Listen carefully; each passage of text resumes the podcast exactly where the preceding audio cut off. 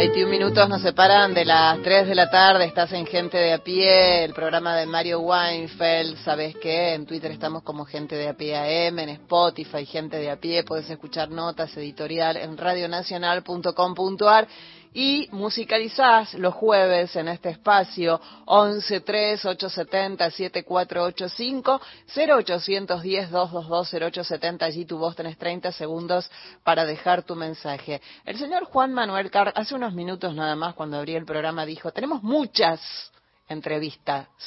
¿Pasó la primera? ¿Llega la segunda? Sí, es una entrevista en piso. Es una entrevista en piso, está con nosotros Emilio Laszlo, eh, comunicador, podemos denominarte, Emilio. Sí, ¿cómo estás? Eh, suficientemente amplio como para que me calce, está bien, comunicador. ¿Comunicador? Sí, sí, sí. Eh, ¿Documentalista? No, es Aún un no. eso. Aún no. no, no.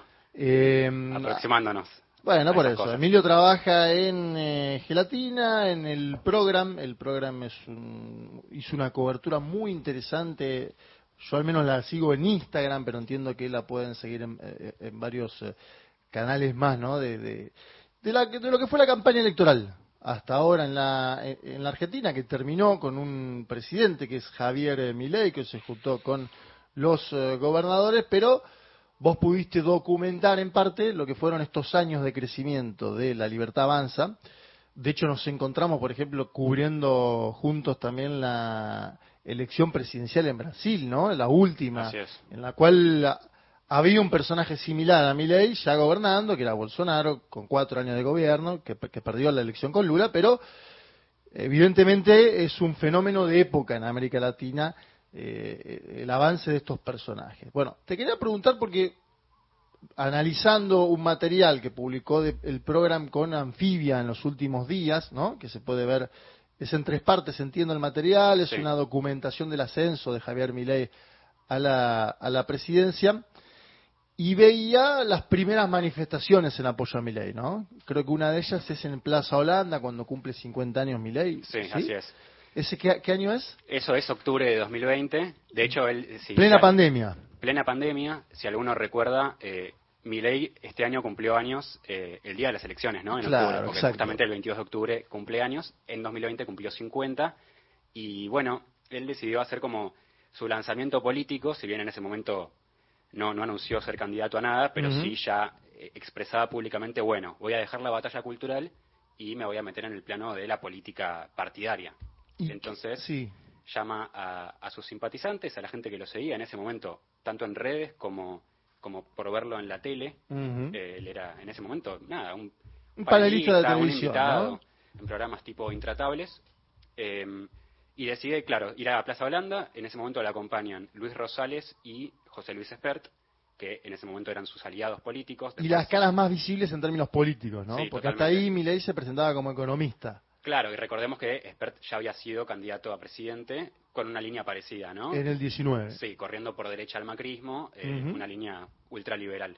Eh, así que esa fue nuestra primera cobertura presencial de Milei. De ahí en adelante pasó de todo, algunas cosas que, que nos acordábamos, otras que estos días pude estar revisando eh, en nuestro archivo, que tiene, tampoco es tanto tiempo, son tres años. Lo que pasa es que su carrera fue meteórica y, y bueno, tenemos todo registrado, así que estuve recordando muchas cosas que me había olvidado y encontrando algunas perlitas de- del archivo que tenemos en el programa y que, que por suerte a Anfibia le pudo dar un poco de, de voz y de pluma a eso, eh, que ellos también vienen hablando del fenómeno hace rato. Sí, claro, sacaron un podcast interesante con María O'Donnell motorizándolo. ¿Cuánto tiene que ver la pandemia? Porque eh, veía esas imágenes y uno ya se olvidó en parte de los barbijos, ve alguno cada tanto en algún lugar, pero los barbijos no son parte hoy del dispositivo que uno ve cuando sale a la calle en la ciudad de Buenos Aires.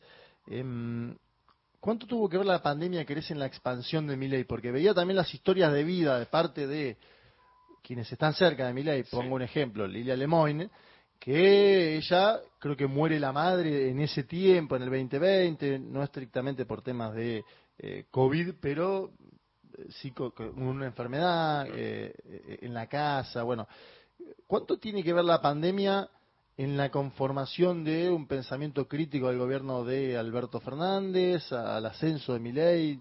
¿Qué, qué pensás de eso? Yo creo que tiene mucho que ver, en estos días te hablaba de eso con, con amigos, con colegas y me decían, bueno, para, digamos, e, esto que se dijo en los últimos años de todos los oficialismos pierden, eso no es así. Digo, desde la pandemia que todos los oficialismos perdieron, eso no es así y, y uno no puede adjudicarle todo, digo, el fracaso del peronismo de estos años a la pandemia, pero la verdad es que para mí fue determinante y creo que lo que, lo que hizo la pandemia fue exponer muchas cosas que ya venían de antes, ¿no? Eh, si recordamos, eh, por ejemplo, una cosa muy puntual que fue cuando el gobierno del Frente de Todos larga el IFE, ¿no? La ayuda durante la cuarentena para que no se caigan los ingresos, que estaban pensando en que iba a ser un universo de 4 o 5 millones, de, de, personas y terminaron siendo más de 10 millones. Sí como, ah, bueno, de repente, che, había un montón de, personas en, la informalidad, había un montón de personas que necesitaban esta ayuda y que se caen del mapa si no tienen esa ayuda. Entonces creo que como, como eso que marcó el IFE, hubo un montón de, cosas que salieron a la luz, eh, un montón de, un descontento de la juventud, pero no únicamente de la juventud, eh, que lo que hizo fue, fue profundizarse y exponerse por la cuarentena y por la pandemia, y Milei supo capitalizar eso con un discurso de sobre todo con la palabra libertad, ¿no? En esos primeros años. Es interesante lo que decís del IFE. Eh, ahora vamos a seguir en la, segunda media hora hablando con, Emilio de lo que fue la campaña de la libertad avanza, de los medios de comunicación, de la juventud, del entorno de Miley. Tengo muchas preguntas para hacerte porque obviamente venís siguiendo el tema eh, hace tiempo. Hablamos también con, Juan González, Vicky De Masi es eh, columnista de este programa los lunes, Vicky De Masi también cubrió la campaña de la libertad avanza, pero es interesante lo que decide el Estado porque en 2020, hace apenas tres años, eh, el Estado dijo presente a esos 10 millones de personas que termina ganando una opción eh, electoral tres años después que descree absolutamente del Estado, que piensa que el Estado es el gran no opresor, al menos en la formulación teórica de mi ley. Sí, el Estado dijo presente, pero al mismo tiempo como que salió a la luz que, estaba fallando en un montón de sentidos y bueno, creo que sobre todo los pibes eh, entre 15 y 20 años se sintieron obviamente encerrados, digamos. A nosotros, a, mí personalmente me pegó cuando tenía, eh, si hago bien las cuentas, tenía 24 años, entonces bueno, quizás no la pasé tan mal, tenía un laburo más o menos fijo, la pude llevar ahí en mi casa, digo, eh, tenía una, una, vida más o menos estable y la pude llevar, pero la verdad que para un adolescente... Para ahí en el 16, 17 es otro tema. Sí, estás en, el momento en que querés salir con tus amigos, en que te querés ir de viaje de egresados, etcétera, y, eh, y eso sumado a la crisis económica que, ya venía del macrismo y que se profundizó con esa, con esa gran caída del 2020. La seguimos eh, después de, ¿no? Sí, sí, llegan las noticias. Ahora Santander, cada media hora nos informamos. Estás en Gente de a Pie, el programa de Mario Weinfeld. Tiene más entrevistas eh, el señor eh, Juan Manuel Carr. Quédate. Eh, 11 3870 7485 0810 222 0870 y sí, 30 segundos para dejar el mensaje que quieras. Y también recuerda, estás musicalizando el jueves, porque en Gente de a Pie musicalizás vos los días jueves.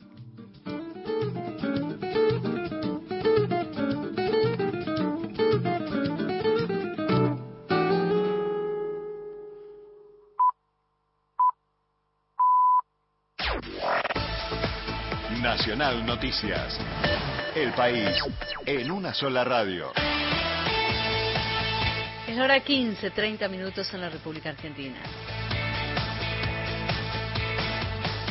Mandatario salteño aseguró que acompañará las iniciativas que impulse el gobierno nacional. Tras el encuentro que el presidente Javier Milei mantuvo con los gobernadores, Gustavo Sáenz aseguró que los problemas se resuelven entre todos. Vamos a trabajar también con el gobierno nacional, vamos a acompañar lo que tengamos que acompañar. Sabemos que son momentos difíciles que hay que sobrellevar y la única forma de hacerlos es juntos. Aquí no se resuelve un problema trabajando cada uno como si fuésemos islas que estamos dispersas en distintos lugares. Somos 24 provincias que trabajamos con un gobierno nacional y que esperamos y deseamos que le vaya bien, porque si le va bien al gobierno nacional, le va bien a los argentinos y si nos va bien a los argentinos, nos va bien a todos. Así que ponernos a disposición para que podamos trabajar de manera conjunta.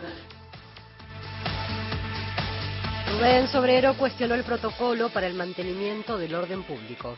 De cara a la conmemoración por el 19 y 20 de diciembre del 2001, Rubén El Pollo Sobrero, el secretario general de la seccional oeste de Ferrocarril Sarmiento, esto señalaba. Lo que se define en la República Argentina es si cuando vos quieras salir a discutir por un aumento salarial o por una paritaria o por lo que sea, si vas a tener que pedir permiso o tenés derecho a reclamar. Mañana lo que se está discutiendo es eso. Porque lo que quiere el gobierno con todas estas amenazas que está haciendo es tratar de hacer pasar un ajuste y que la gente no proteste. Por eso quieren cambiar el eje de la discusión y estuvieron metiendo discusiones que no tienen nada que ver con un momento democrático. Porque que yo sepa hasta ahora, y si estoy equivocado que alguno me lo diga, creo que todavía el estado de sitio no fue declarado. Entonces los trabajadores tenemos derecho. Obviamente que nosotros mañana vamos a garantizar una marcha en paz. Informó Liliana Arias para Radio Nacional. Datos del tiempo. En Rosario, provincia de Santa Fe, temperatura 20 grados, humedad 70%, cielo nublado. Aquí en Buenos Aires la temperatura es de 21 grados, humedad 55%, cielo parcialmente nublado. Informó Radio Nacional en todo el país. Más información de nuestras 49 emisoras en toda la Argentina, radionacional.com.ar. Un programa con agenda propia. Gente de a pie. El programa de Mario Weinfeld. Sí, buenas tardes. Para el programa de Carla Ruiz, que es mi ídola, para el jueves pediría la música de Sergio Denis, Los Sonidos del Silencio. Por favor, pásenla. Un beso a Carla. Roberto de José Cepaz. Un beso, un beso. Esto es Gente de a pie, el programa de Mario Weinfeld, musicalizado este para, para el jueves. Viste que acá hay un comité que se reúne desde las 3, 4 de la mañana del miércoles, del jueves, digo, ya están reunidos viendo a ver qué, qué pasará, qué habrá. Bueno, esperemos. Bueno, mi ley con los 24 gobernadores, también Kichiro, Fran y Relato de la Pampa, por supuesto. Es positivo, por supuesto, y el clásico de los presidentes, y también en este caso de mi ley. Digan a los legisladores nacionales que voten las leyes que voy a mandar al Congreso. Y aquí recordar a todos que los gobernadores gobiernan sus provincias. Lo que hacen las leyes son los diputados y los senadores. Gracias. Mensajes que llegan al 0810-222-0870, al 113870-7485. Hola, queridos amigos, la samba del grillo, por favor, la versión de Serrat con los chalchas. Manda abrazo Patri. Bueno, ahí se lo pasamos al comité examinador. Veremos para el jueves. Eh, anda dejando tu mensaje, pero ahora debo eh, llamarme a silencio porque está Carg y su entrevistado. Sí, seguimos hablando con eh, Emilio Laslo, mientras veo que se sorteó la Copa Argentina. Es- Sí. Tengo algunos desvíos que no, no se deben eh, comentar. Me voy a concentrar. eh, Es difícil con tanta pantalla alrededor. pero, lo- Y es que bueno, hacen falta, claro, es un Sí. arma de doble filo. Sí, Eh, vamos a hablar de la juventud, que es un tema que, del cual se habló demasiado en torno a, a- a Javier eh, Milei. De hecho, el otro día Lula da Silva le habló a la juventud del Partido de los Trabajadores y les dijo que tienen que hacer formación, vean lo que pasó en Argentina, le dijo así, el 60 fue con los datos Lula, le dijo el 65% de los jóvenes votaron.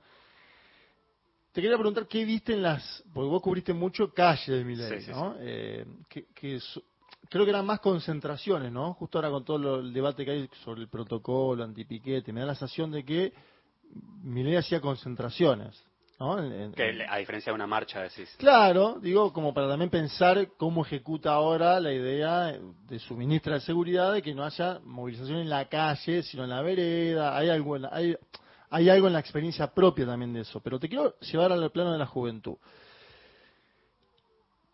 ¿Qué viste cuando entrevistaba? Vos tomás eh, nota y documentás a los dirigentes porque está expresado, pero me imagino que también eh, en todos esos eventos hablaste con las y los jóvenes que participan de la Libertad Avanza o que simpatizan con Javier Milei, que tienen complejidades económicas como todos las y los jóvenes, alquileres, monotributo.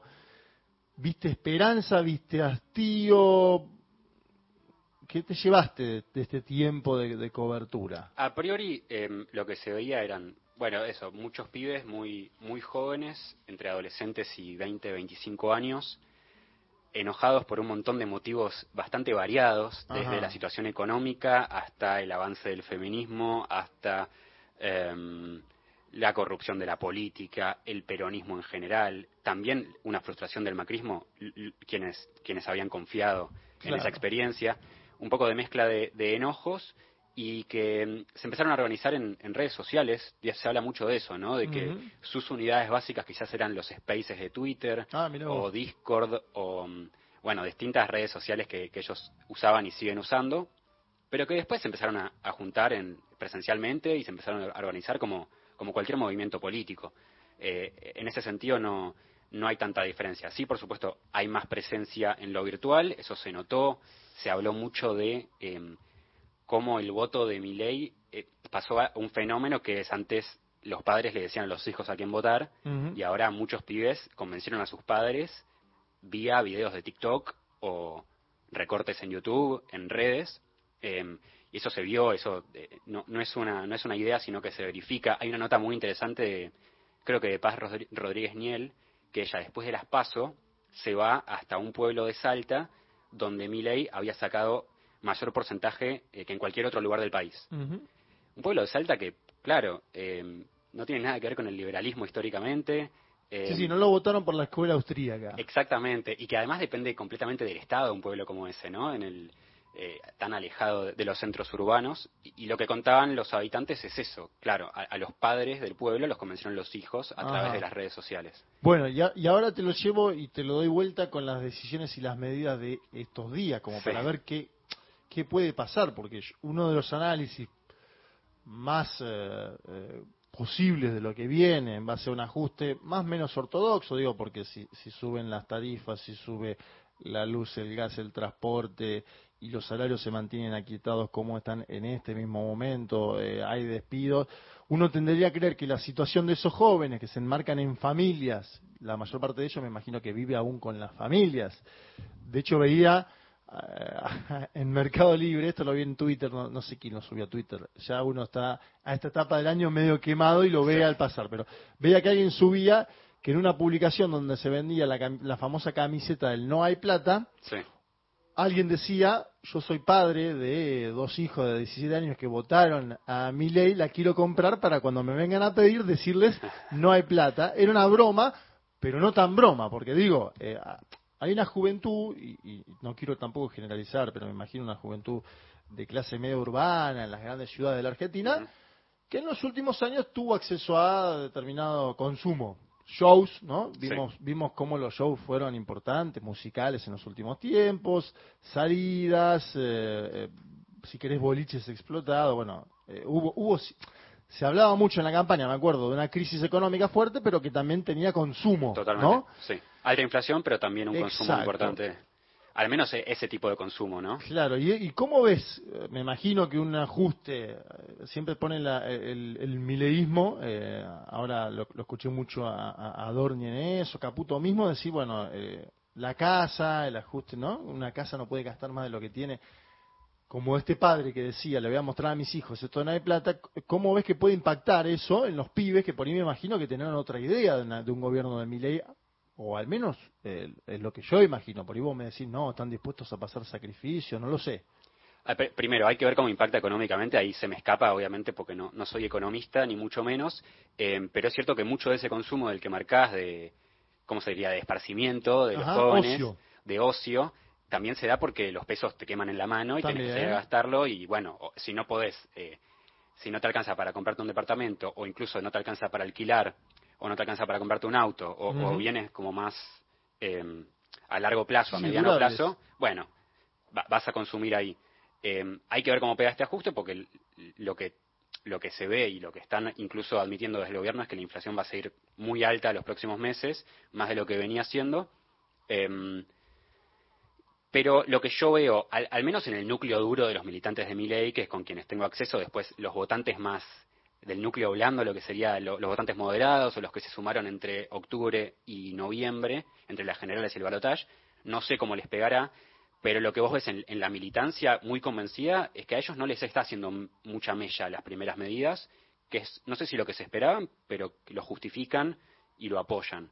Em, hay algo que está, quizás está más en nuestra cabeza, que no lo votamos a mi ley, eh, que es, bueno, te dijeron que el ajuste lo iba a pagar la casta y lo está pagando el pueblo en general, pero ellos lo que te dicen es, no, la verdad, la verdad es que sabíamos que íbamos a tener que sufrir, como dijo Carlos Rodríguez a- hace un par de semanas, ¿no? Eh, hay que sufrir y esto es necesario y van a ser seis meses, 12 meses, 18 meses de sufrimiento, de alta inflación, de crecimiento de la pobreza, pero esto es por un bien mayor y al- en el mediano o largo plazo esto va a repercutir positivamente.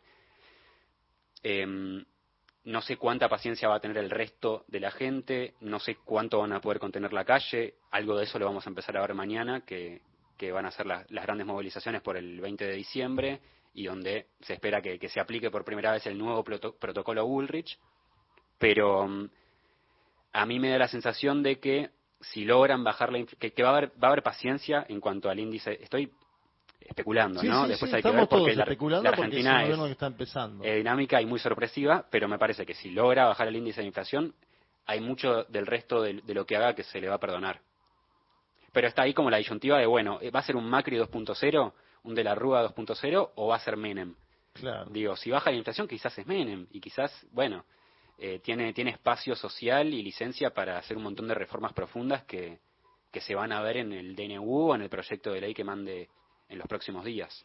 Quería ver también el tema medios con vos, porque mm, eh, el crecimiento de la figura de Milei, vos lo mencionabas antes al, al principio de esta conversación, se comienza a dar ¿no? en el ámbito de la televisión, la televisión más clásica, en los programas de Fantino, ¿no? que, que ahora se fue al mundo de YouTube, pero empezó en, eh, Milei en, en- en ese en ese plano, en los programas de Fantino. En Polémica en el bar, me acuerdo que iba también mucho, ¿no? Eh, de hecho, estuve viendo algunos videos con Dugan, eh, que a- ahora es, es mucho más crítico, obviamente, de Milei, porque tuvo un giro y, y, bueno, un Milei que también incluso se movilizó en contra del gobierno de Macri, por ejemplo. Sí.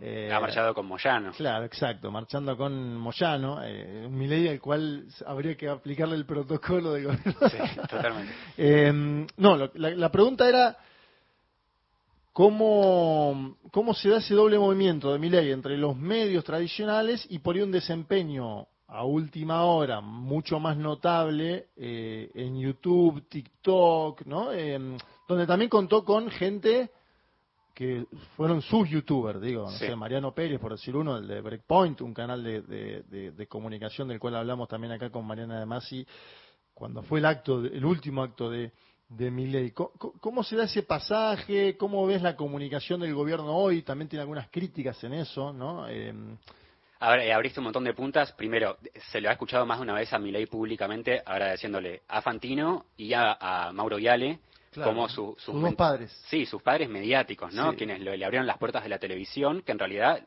se le abrieron de la mano de, de Urnequian, Ajá. quien era el jefe de Milei. Eh, obviamente lo que empezó a pasar es que Milei daba rating, eso es evidente. Milei daba rating y lo volvían a llamar por eso, porque era un personaje eh, interesante, bizarro, llamativo.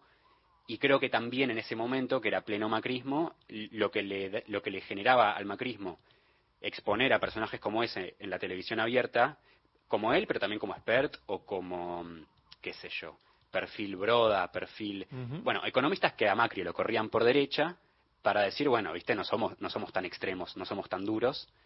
Entonces ahí había una conjunción, una conjunción de dos cosas. Primero, la, lógica televisiva pura, que es el rating minuto a minuto, y generar show. Y segundo, esa lógica política. Em, eso dura hasta el cierre de listas del 23. O sea, a Milei es evidente cómo lo inflaron, eso se da cuenta cualquiera que tenga eh, un ojo medianamente crítico de cuando, cuando prende la televisión, que lo han inflado a más no poder, y que además no es solo invitarlo a la televisión, sino que es generarle esquemas en donde él, eh, bueno, en general quedaba bien parado. Quizás a priori parecía, bueno, qué violento que es este tipo, pero del otro lado había gente igual de enojada que él, Claro. eh, con la casta, con los políticos tradicionales. Y además los entrevistadores lo cuidaban también, ¿no? Lo Totalmente. como... Sí, eso empieza a cambiar desde el cierre de listas eh, muy abruptamente y muy evidentemente, ¿no? De un día para el otro dicen, bueno, nos sirvió hasta acá, tenemos una oferta electoral que va del centro hacia la derecha, los tres candidatos que pueden ser presidentes están en ese en ese arco político ideológico, pero ahora vamos a apostar todo para, para Juntos por el Cambio. Eh, y ahí se empieza a ver entre los militantes y también entre la dirigencia un enojo por primera vez de los libertarios para con los medios de comunicación. Claro. Eso lo veías en las movilizaciones, lo veías charlando en on y en off. Es como nos soltaron la mano y empezaron a hablar de periodistas ensobrados, la casta periodística, algo que hasta ese momento no lo decían porque, bueno, era parte de, de lo que los ayudaba a difundir sus ideas. Y después está la, la otra parte que, que, que comentabas, que son de las redes sociales, de YouTube, los influencers como Mariano Pérez, Iñaki Gutiérrez. Eugenia Rolón. Esos son los más jóvenes, pero después tenías otros como, eh, revisando el archivo que, que, volvimos a editar estos días, que son, es de 2020 y 2021, había un montón de otros influencers que quedaron fuera del esquema eh, más orgánico de la libertad de avanza, que fueron expulsados de una u otra manera, como Emanuel Danan, El Presto, em, Tipito Enojado, Tipito Enojado no, bueno, un montón de, de otros nombres que, que eran muy importantes o que siguen siendo muy importantes, que tienen muchos seguidores, El Presto incluso tuvo alguna causa judicial vinculada, ¿no? A... sí, por amenazas Sí. contra, no recuerdo si contra Fabiola Sí, sí, o. Fabiola creo que. Bueno, también había con- contra Cristina, creo. Eh, bueno, pero lo que, lo que pasa ahí es que yo creo que quedaron los influencers más jóvenes. Eh, digo, Mariano Pérez, eh, Iñaki Gutiérrez no tienen mucho más de 20 años, me parece. Y que los- Pero uno, uno va a participar del gobierno oficialmente y el otro no, ¿no? Entiendo que Mariano Pérez, o no lo sé. Iñaki y Eugenia ahora son funcionarios públicos, Exacto. ad honorem, según lo que contaron estos días. Mariano Pérez no, pero bueno, el esquema comunicacional creo que es bastante.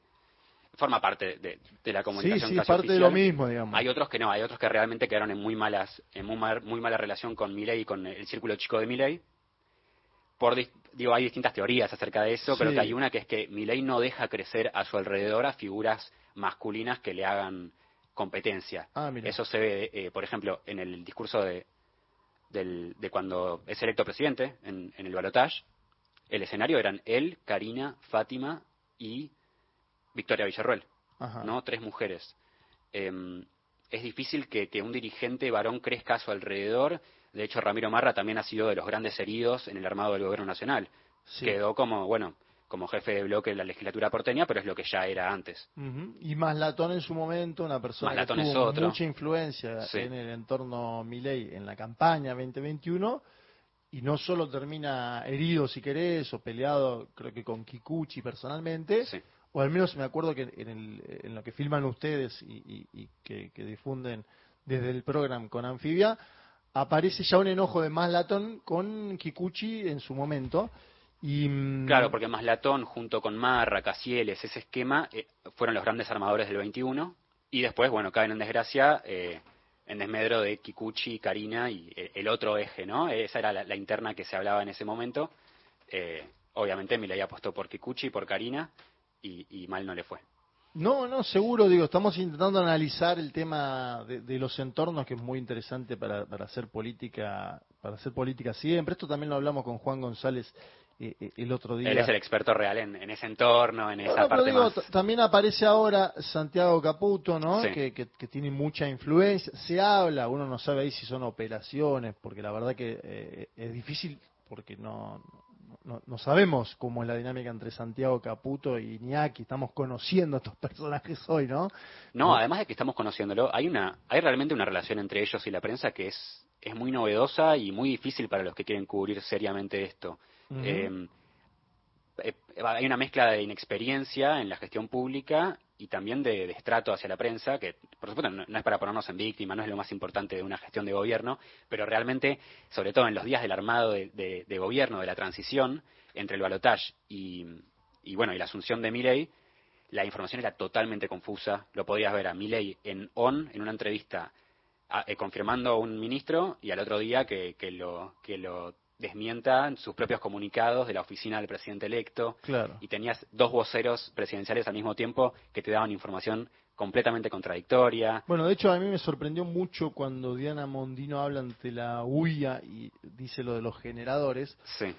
Yo en general analizo política internacional y, y sé cuál es la labor de los cancilleres y una canci- un canciller electo jamás le dice a los industriales compren generadores. Digo, eh, Totalmente. Mondino estuvo hablando y sigue hablando todos los días Sí, de, pero de parecería tener, parecería tener eh, cuando sucede algo así, es que él habilita al presidente, ¿no? Eh, y en esto, eh, me acuerdo una frase de Milei que él dice, bueno, los liberales no somos rebaño, como que deja ser también, ¿no? Sí, no somos manada. Algo así. Sí.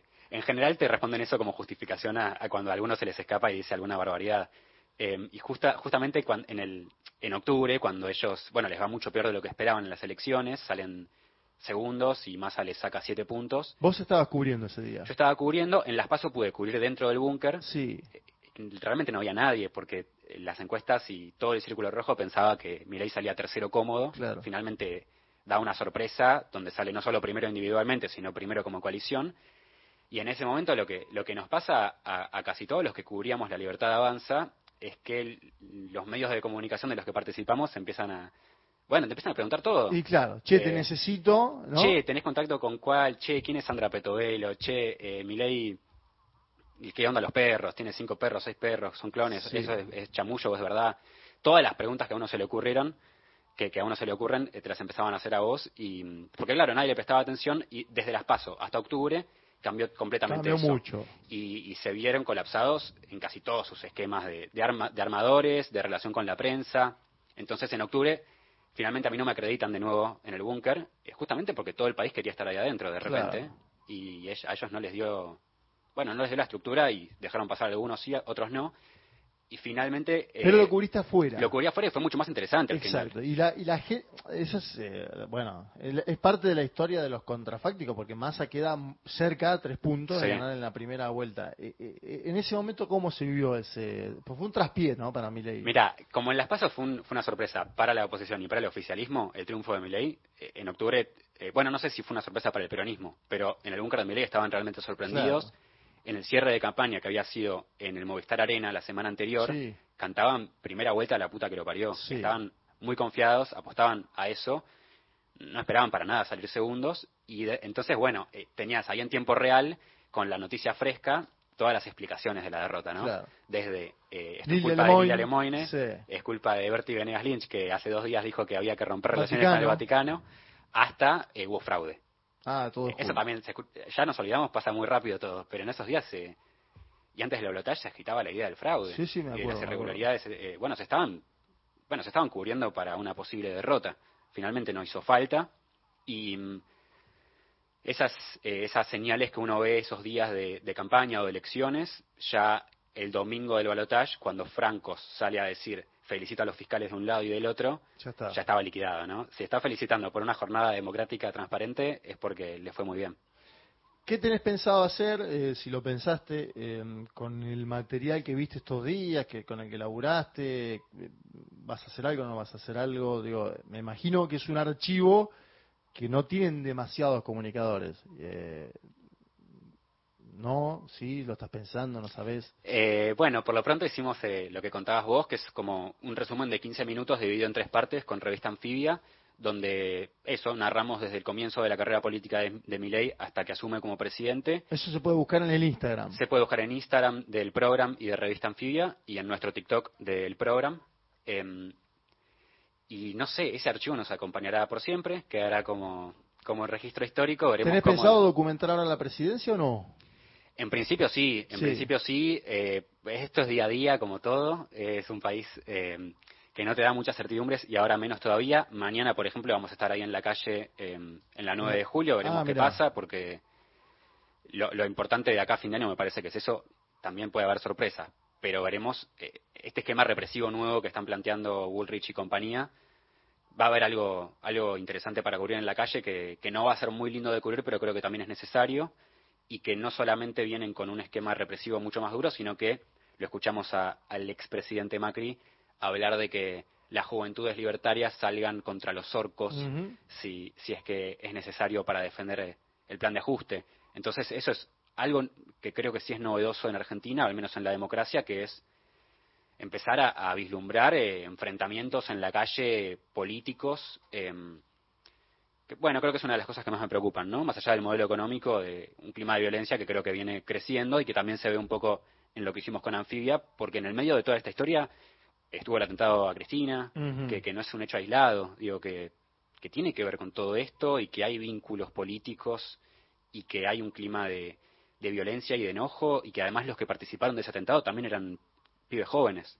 Sí, es parte de un mismo entramado, si querés. Eh, me acuerdo que algunos de ellos estaban muy felices, ¿no? Por la, elección que hizo Javier Milei en el balotaje. Veremos mañana lo que pasa eh, eh, en la Plaza de Mayo. Te preguntaba a propósito lo de las concentraciones, porque también hay que decir de la ministra de Seguridad ni hablar, ¿no? Que, militó toda su vida en la calle. Eh, hoy Emilio Pérsico decía que se acordaba de ella tirando piedra. Bueno, Totalmente. Eh, eso es algo que lo dice Pérsico de su experiencia personal. Nosotros tenemos entrevistas a casi todos los dirigentes libertarios en las concentraciones anticuarentena del 2020, hablando del derecho a manifestarse y de la libertad. Eh, es, es bastante paradójico. Sí, también es, este, te da la te da la cuenta de que es la libertad hasta que gobierno yo y, ahí acomodo la, la, argumentación, ¿no? Y esto es parte de relatos también, y es parte de, vos lo decías antes, cuando empezamos la charla, batallas culturales. Creo que es, una batalla cultural que eh, va a dar el, gobierno de Miley. Veremos mañana cómo sigue. Te quiero agradecerle, Emilio Laszlo, por haber estado en, en Nacional, en Gente de a pie y le decimos a las y los oyentes que pueden buscar ese material porque me da la sensación de que eh, siempre es interesante analizar un fenómeno desde el inicio del fenómeno, ¿no? Eh, de que algo venía pasando.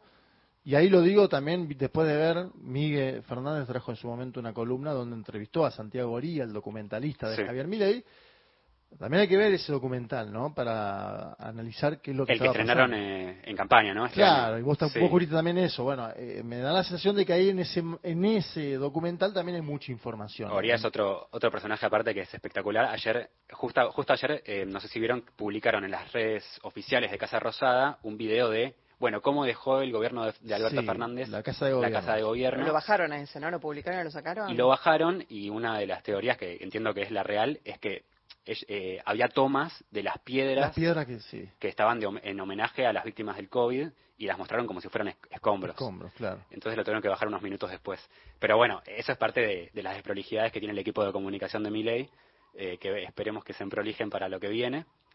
Y eso, bueno, te agradezco mucho la invitación. Eh, no conocía la radio, así que me encantó. Espero poder volver eh, y que siga estando tan linda, que siga siendo pública. Y además un honor en el programa de, de Mario, que a mí me encantaba leerlo y escucharlo. Sí, los tenemos mucho, Mario. Imagínate que más, en este contexto, ¿no? Más en este contexto. Yo lo venía persiguiendo hace un par de años para, para hacerle una nota y siempre no, no doy reportaje. Era, era un excelente gambeteador de entrevistas. Eh, pero bueno, también era, era parte de una escuela que él tenía sobre las entrevistas. Por supuesto. De una idea que tenía. Con todo derecho. Así que te gambeteó a vos también, sentiste. Sí, sí. Por WhatsApp, presencialmente, todo.